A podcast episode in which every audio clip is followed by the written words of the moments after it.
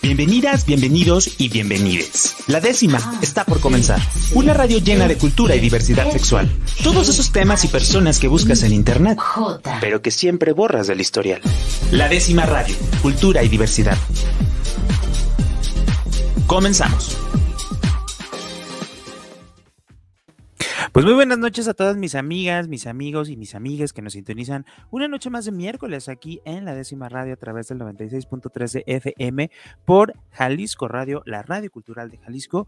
Les mando un saludo a todas las personas que nos están escuchando en Ciudad Guzmán en el 107.1 de FM o en Puerto Vallarta en el 91.9 de FM o si ustedes aquí en el área metropolitana de Guadalajara en el 96.3 de FM, le mando un gran saludo y a todas las personas que nos escuchan en redes sociales ya sea a través de jaliscoradio.com, de Spotify, a través de las redes sociales de arroba la décima radio. Aquí estamos saludándoles y eh, muy emocionado de traerles nuevo contenido semana a semana. Ya casi vamos a cumplir dos años al aire, entonces tenemos que hacer un, un fiesta no. No sé si vayamos a llegar a los 15, pero a los dos yo creo que sí llegamos, entonces pues vamos haciendo eh, una fiesta, ¿no? Para, para celebrar el segundo aniversario de la décima radio, que digo, basta más, digo, no sé si esté como tan bien decirlo, pero me siento muy contento de eh, poder, eh, pues, dirigir este, este proyecto porque es el único espacio en una radio pública de un estado en el país que dedican semana con semana en un horario para poder hablar temas de diversidad sexual. Pero el día de hoy vamos a hablar de temas que no necesariamente tienen que ver con diversidad sexual per se, pero que sí es un área como un poquito más general de la cual eh, pues todas y todos y todas los que estamos trabajando en temas del activismo, del reconocimiento de los derechos humanos, literal, pues tenemos que conocer, tenemos que emplear y también tenemos que eh, aprender a pues la parte como más teórica y algo muy bonito que me encontré recientemente en redes sociales es cómo le transmitimos esta información a las infancias. Entonces, invité a Javier Contreras, que él es consultor en temas de derechos humanos, migración y género, porque él recientemente acaba de lanzar un, em, un taller que es Derechos Humanos para Niñas, Niños y Grandes. Y por ahí tuve la oportunidad de echarle un vistazo y la verdad es que eh, yo me estaba exhibiendo detrás de cámaras con él, de decirle, oye, es que llevo tantos años trabajando con asociaciones y en estos temas y en la lucha y que de repente pues no, no tengo como el panorama completo sobre qué son los derechos humanos, cuáles son, cuáles son los alcances, etcétera, etcétera. Y creo necesario que esto lo tengamos que estar platicando desde las escuelas, desde que somos eh, infantes. Y pues nada, bienvenido Javier, ¿cómo estás? Hola, pues muchísimas gracias por la invitación. De verdad, este, que, qué honor estar en este programa.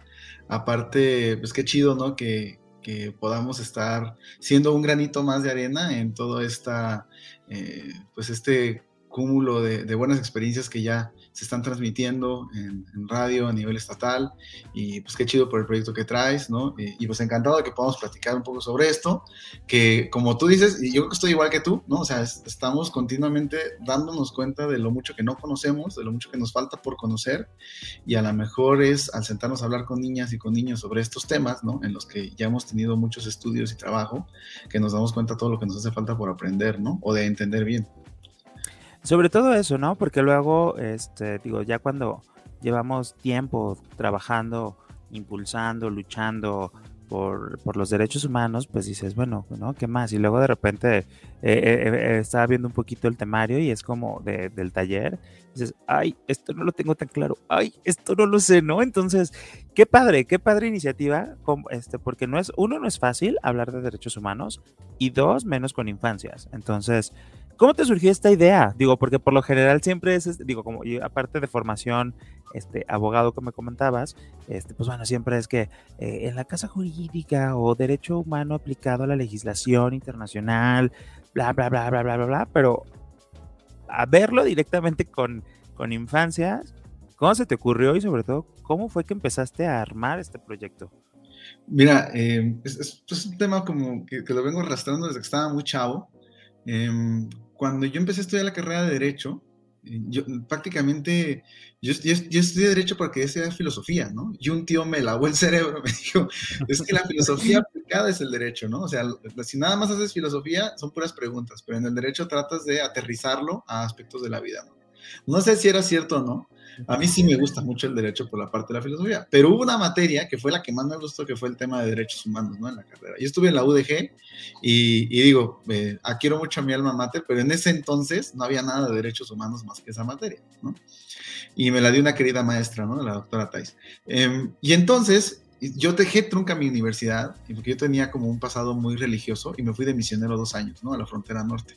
Entonces, eh, quieras que no, independientemente de todas estas cuestiones del proselitismo, lo que sí me impactaba mucho es que en la frontera norte, con la guerra contra el narco, pues las personas, o sea, no hay Estado de Derecho, ¿no? Ahí, o sea, personas migrantes, eh, personas que están en situaciones precarias con triples jornadas laborales, niños en abandono completo porque sus papás, o sea, todo esto que se ve y de repente eh, lo, que, lo que sí funcionaba, ¿no? Lo que sí ayudaba, pues era el poder hablarle directamente a las personas y hacer procesos de acompañamiento para que cambiaran su vida, ¿no? Regreso de eso, después de dos años de estar allá, y empiezo otra vez a escuchar todo ese tema de las leyes, y que si la constitución, y que si los programas para prevenir, atender la violencia, y, y yo decía, pero nada de esto sirve nada de esto sirve, ¿no? O sea, los derechos humanos en las leyes como que están bien alejados de la gente y con eso me he quedado mucho, ¿no? Entonces fueron, ya van 10 años, ¿no? Como que, como que mucho con esta reflexión y eso que he trabajado para gobierno, ¿no? Como funcionario público. Oye, pero es que de entrada hasta los mismos términos, ¿no? Que se implementan, digo, cuando estamos hablando de derechos humanos, pues es algo como que ni siquiera lo ves aplicado a personas, porque digo, me encanta una palabra como es el derecho pro persona, pero cuando antes era como de, ¿qué es eso? ¿Sabes? Es como, es algo como muy raro, es como, pero digo, ya, ya cuando te metes a investigar qué es, o, es como de, ah, es, es, es maravilloso, es muy útil, es fundamental, necesario, pero las mismas palabras como que te generan, o el mismo lenguaje te genera como este, mm, no lo entiendo me alejo, ¿no? Y es que creo que creo que le das un punto muy importante, ¿no? Los derechos humanos sí tienen dos dimensiones que hay que separar. Son, son, son importantes las dos, de hecho se, se conectan, pero, pero sí son diferentes. Los derechos humanos sí son un instrumento de derecho, ¿no? Son reglas y son principios que pues, un abogado debe saber utilizar y para que podamos en ese mundo de lo jurídico no atender, pues hay que conocer bien esos estándares. Pero los derechos humanos, para que los podamos vivir en realidad, o sea, el ideal de los derechos humanos, estos principios de vida, pues sí tienen una dimensión desde la axiología, ¿no? Desde la ética, eh, son, son, son principios que entonces que socialmente tendríamos que conocer y valorar si realmente los queremos seguir o no. Y creo que esa es la parte donde nos hemos quedado muy atrás. ¿No? Porque la premisa fundamental de los derechos humanos, pues es que todos merecemos vivir bien, ¿no? Y hay una idea que se llama dignidad, que es que pues todos tengamos condiciones mínimas de vida, ¿no? Un piso, un piso, un estándar, de decir, oye, abajo de aquí nadie debe de estar, ¿no? Que nadie se muera de hambre, que nadie viva en condiciones de pobreza, que nadie viva sin acceso a la educación, si nadie viva sin acceso a salud. Eso está padrísimo, ¿no? Pero ni siquiera estoy hablando de implementarlos. Me he dado cuenta que mucha gente realmente no cree eso y no nos damos cuenta que no lo creemos porque los derechos humanos son para que se los respetemos a todas las personas, ¿no? Ahora, ahora sí que yo como dialogando un poco con este pasado muy religioso que llegué a tener, este, yo les decía a las personas de repente que eh, Jesús había enseñado que está bien fácil amar a, tus amigos, ¿no? En eso no hay mandamiento. El problema era amar a tus enemigos, amar a quien aborreces, ¿no? O sea, entonces decía, los derechos humanos más o menos traen esa tirada, ¿no? Que es, imagínate la persona que peor te cae, o sea, el peor ser humano del mundo, el que es el peor. Entonces, y a esa persona, la teoría de los derechos humanos dice que también le deberíamos de respetar su libertad de expresión, su libertad de vida, su derecho a la, a la libertad de pensamiento. Entonces, son ideas difíciles que requieren una introspección y una autocrítica muy fuerte. Y entonces, como eso no pasa, hay una desconexión social entre lo que se está litigando, ¿no? O lo que se está legislando. Y entonces hay un grupo muy chiquito de personas que están como súper metidas con toda esta onda de los derechos humanos. Y poco a poco, no sé si te has dado cuenta, pero empiezan a desconectarse de la masa, de la, de la, de la mayoría de la gente. Y de repente hasta los derechos humanos se vuelven eh, eh, muy impopulares. Que ojo, los derechos humanos siempre han sido minoritarios, ¿no? O sea, porque están enfocados en ayudar a las minorías, porque precisamente por eso son las más vulnerables, ¿no? Porque son, son grupos excluidos. Pero una cosa es que sean pro-minoritarios y la otra es que sean impopulares, o sea, que la gente no acepte que vale la pena que todos vivamos en igualdad de condiciones. Y creo que de ahí fue de donde pensaba cómo podemos empezar a, a construir estas narrativas para que la gente empiece a, por lo menos, cuestionarse por qué sí es importante bajar esto a tu casa, a tu familia, a tu escuela, a tu trabajo, y a lo mejor eso sea el respaldo social que ayude a que respetemos mejor las leyes en, el plano del Estado, ¿no? Es que justo, mira, a, en la, a mí en la parte de eh, la lucha o el reconocimiento de los derechos de las personas de la diversidad sexual, antes me desgastaba mucho en querer que la gente pues entendiera los conceptos, que estuviera a favor, ¿no? De, desde matrimonio igualitario, adopción homoparental, la, la libre expresión de género, etcétera, etcétera, hasta que dije que era, güey, eso es muy cansado, ¿no? Es, es muy cansado querer cambiarla a las otras personas y entonces cambié mi discurso y es de, a ver, no me interesa a mí y no te voy a convencer para que estés a favor.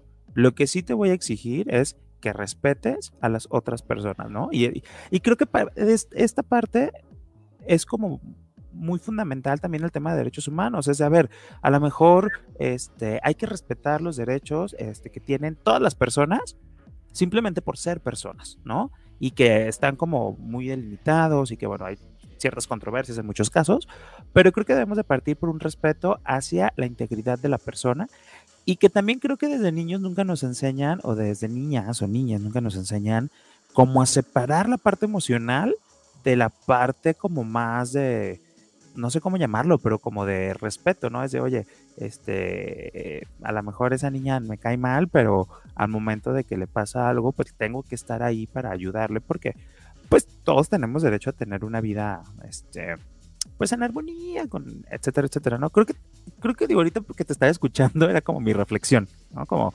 cómo empezamos a esta cultura de separar lo que nos corresponde o los derechos que son intrínsecos porque somos personas, esta palabra también me encanta, intrínsecos, este, a como ya la parte más emocional, ¿no? Como esta parte, y que creo que en talleres como este, donde lo platicas más como, pues más dicharachero, es como más fácil de, aterrizarlo y de incorporarlo.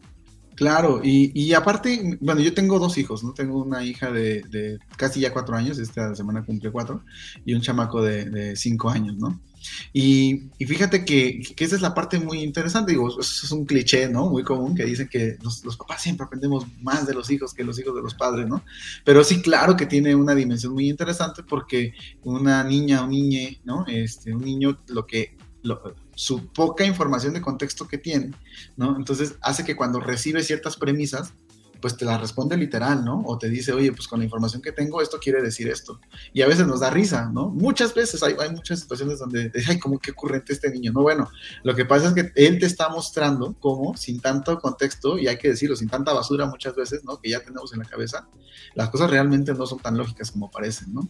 Entonces, esta también era una parte que me motivaba mucho a decir, eh, fíjate, el taller no era para enseñarle a niños derechos humanos, sino un taller como para hacer filosofía con niñas y niños y con grandes para que nos retroalimentáramos mutuamente. O sea, para que a base sobre todo de contestarnos preguntas nos diéramos cuenta que algunas cosas son importantes, son muy importantes desde diferentes ángulos, como los derechos humanos, ¿no? Y que algunas cosas no son tan evidentes como algunas de las premisas de los derechos humanos, y que fue producto de mucha guerra, de mucha barbarie, de mucho tocar piedra y, no, y que no saliera nada y que no saliera nada, que llegamos a estas conclusiones, porque esa es la otra cosa que también creo que sí es importante saber. Por ejemplo, pasa esta marcha, este movimiento feminista, ¿no? Tan fuerte eh, en esta nueva ola que lleva desde 2017 intensificándose, y mucha gente no, no la entiende, mucha gente de verdad, este eh, como, como que tiene estas premisas preconfiguradas, ¿no? Que, que, aparte son muy fáciles de, tomar de otras personas, ¿no? De que es que no estoy de acuerdo que se metan con los monumentos, es que tal, la discusión se empieza a ir como sobre estos lugares comunes y eso a veces nos impide como discutir lo que a las feministas y, a, quienes simpatizan con el movimiento feminista les parece que es lo importante, ¿no? Que es como el gran llamado de atención. Entonces, eh, pero es que estas personas que están en el movimiento feminista ya hicieron un ejercicio de razonamiento, de diálogo, vieron una serie de realidades, vieron la violencia, vieron, o sea, hay todo un contexto que pues las otras personas no tienen, ¿no? Entonces, esos procesos creo que son, son muy interesantes como el, el reflexionar qué tanto tuve que caminar para llegar a este punto, ¿no? En el que ahora sí creo que es importante, por ejemplo, el respeto al desarrollo libre de la personalidad, ¿no? O qué tanto tuve que caminar para entender que desasociar el sexo y el género sí tiene que ver con una visión más igualitaria del mundo. ¿no? Pues no, no fue tan fácil, ¿no? Y, este, y te lo digo yo porque digo, yo venía de una formación muy religiosa, entonces este camino a deconstruirme en muchas cosas, lo he disfrutado, lo agradezco, pero pues sí ha habido muchos tropezones, ¿no? Oye, pero que también, digo, luego eh, cuando hablamos de esta parte de la deconstrucción y tal, entra como, o sea, yo creo que muchas veces es, siempre estar viendo lo malo y los reclamos porque luego, claro, es que estás hablando desde el privilegio porque tuviste acceso a bla, bla, bla, bla, y ese, pues sí, pero que el problema no es el privilegio, es qué hacemos con el privilegio para poder seguir posicionando estos temas o difundiendo eh, estos temas. Vamos a un corte aquí en la décima radio, pero regresando me gustaría que me platiques cómo fue ya el proceso ya literal de empezar a armar este taller y pues igual que nos des como algunas leccioncitas básicas de, derechos humanos, ¿no? Como para también este, platicar y sobre todo eh, saber eh, cuándo vas a tener estos talleres nuevamente, porque yo creo que muchas personas, entre ellas yo, van a estar este, interesadas. Vamos a un corte aquí en la décima radio. Yo soy Rob Hernández y eh, estamos aquí platicando con Javier Contreras sobre derechos humanos para niñas, niños y grandes. Y bueno, le mando un saludo a Fabián Pelayo que eh, nos ayuda a que todo esto sea realidad en la cabina. Y pues vamos, regresamos y de mientras aquí joteamos. La décima radio. Cultura y diversidad sexual para todas, todos y todes. Regresamos. La décima radio. Cultura y diversidad sexual para todas, todos y todes. Continuamos. Estamos de regreso aquí en la décima radio y estamos abordando temas muy necesarios, muy interesantes, que de repente parecen ser muy lejanos a, nosotras, nosotres. Y pues bueno, aquí tenemos, ah, estamos platicando con Javier Contreras como una manera de aproximarnos, de acercarnos, de perderle el miedo, de incorporarlos a nuestra vida y sobre todo también cómo podemos transmitir o la propuesta que tiene Javier de, cómo podemos acercar estos temas a dialogarlos con las infancias. Entonces, antes de irnos al corte, Javier, estábamos platicando em, que, pues bueno, ¿cómo fue este proceso? O sea, ¿cómo empezaste a cambiar el chip de toda esta parte jurídica, eh, legislativa, de muy elevada de derechos humanos, para eh, comenzar a aterrizarlo a un taller o a un este encuentro entre niñas, niños y grandes? Bueno, todo parte realmente de, que lo que me preocupa no es que defendamos el sistema de derechos humanos en las leyes en este taller. O sea, en este taller lo que me interesa es resolver dudas que tenemos. Algunas las puedo yo proponer, ¿no? Por ejemplo, ¿cómo se nos ocurrió la idea de los derechos humanos? ¿no? Esa es una de las preguntas del taller, ¿no? O ¿por qué nos cuesta tanto respetar los derechos humanos, porque en la realidad sí nos cuesta mucho, ¿no? Oye, pero es, eh, ahí espero que adelante nos des como un pequeño spoiler de por qué nos cuesta, porque es como... Este, y, y, bueno, algunas preguntas son así, pero que el taller también esté lo suficientemente amplio como para poder motivar que salgan otras preguntas, ¿no? De, quienes están asistiendo. Y obviamente esto te expone porque tienes que estar listo para poder dar rutas de acompañamiento y, llevar a, posibles respuestas, ¿no? No los podemos dejar solo en la problematización. Pero bueno, eso es como una primera parte. O sea, me interesa más que puedas tú explorar libremente estas dudas que tienes, o que a lo mejor, y esto es otra parte muy importante, ¿eh? que ni siquiera te has hecho esas preguntas porque sientes que es un tema que es alejado de ti. Entonces, ¿cómo te acerco primero el tema? Y te muestro que es algo que tiene que ver contigo, que esta palabra la puedes utilizar para tus problemas cotidianos y tus preocupaciones y luego entonces ya problematizar y después dar rutas, ¿no?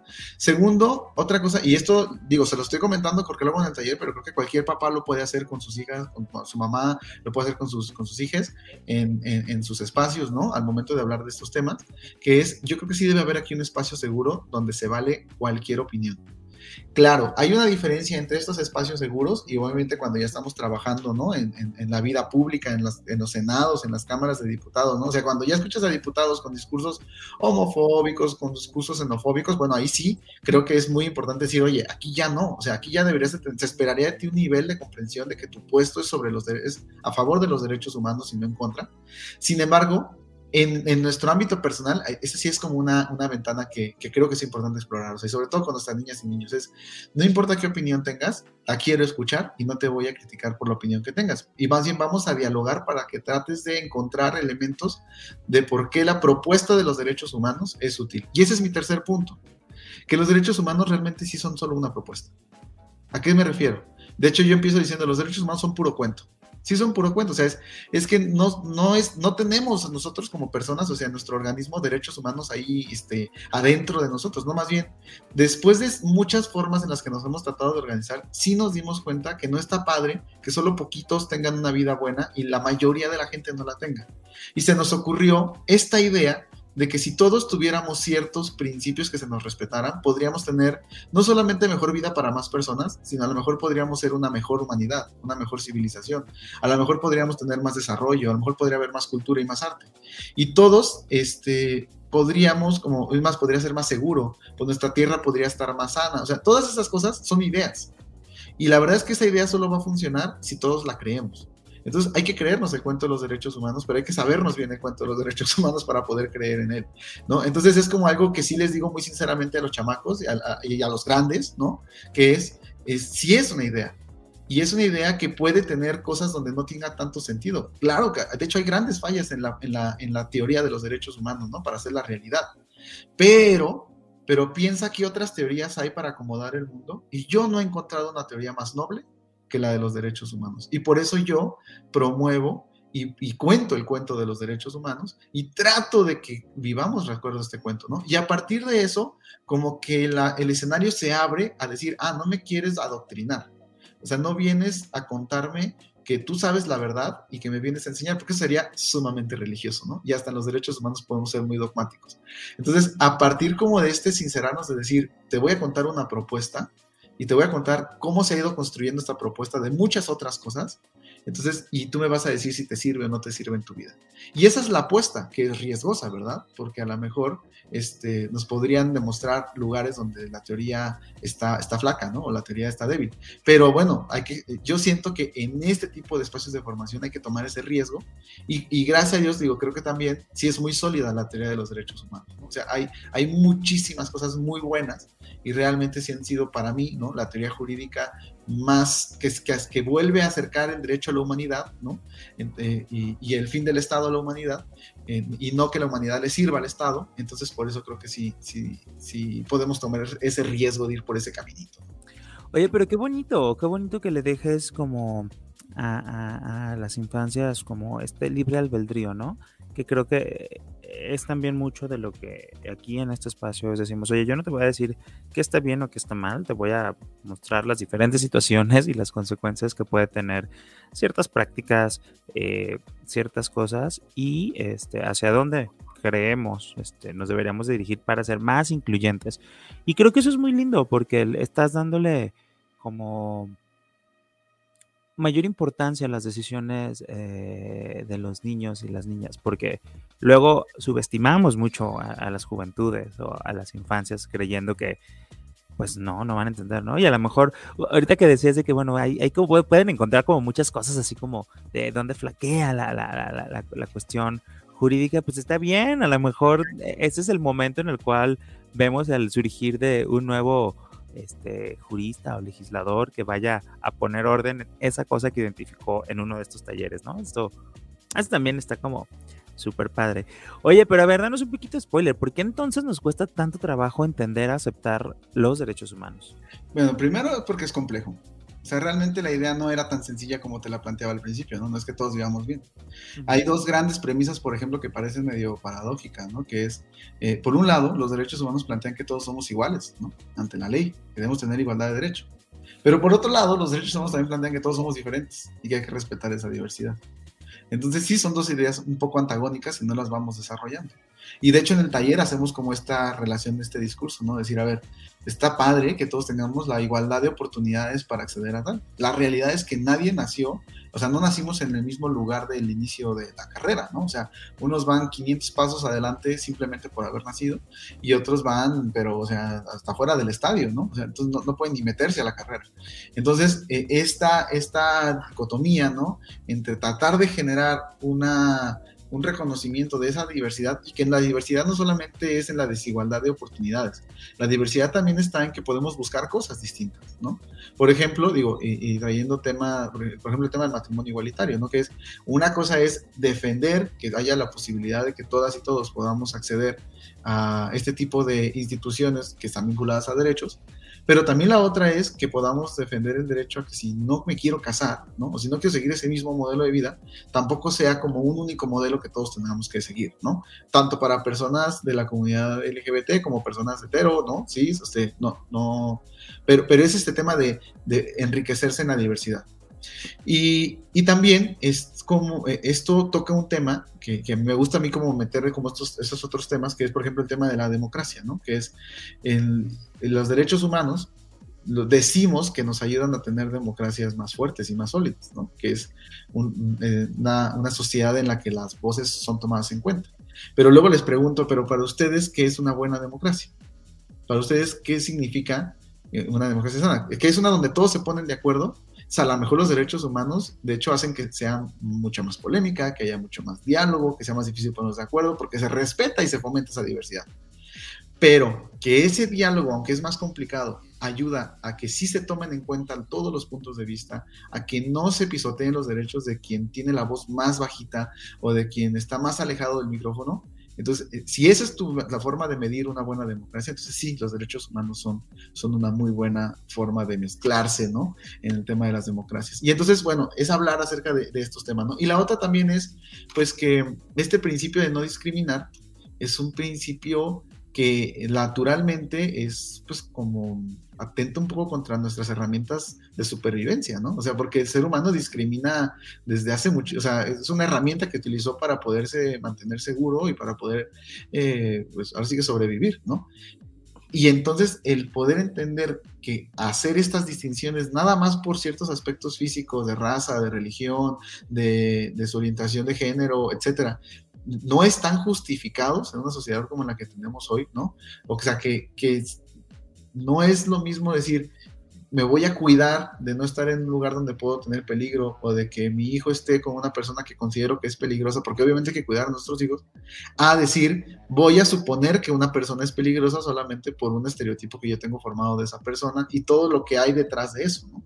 Entonces, como esta idea de, discriminar, primero, como hablar con, hacer dinámicas con las niñas y los niños, de decir, yo sé que lo hacemos, todos lo hacemos, ¿eh? O sea, todos discriminamos. Y es más, quienes son discriminados discriminan, ¿no? O sea, no, no, esto no nos peleemos, porque también como dividir entre gente buena y gente mala, victimario y víctima, como negro y blanco, em, en el taller no funciona mucho.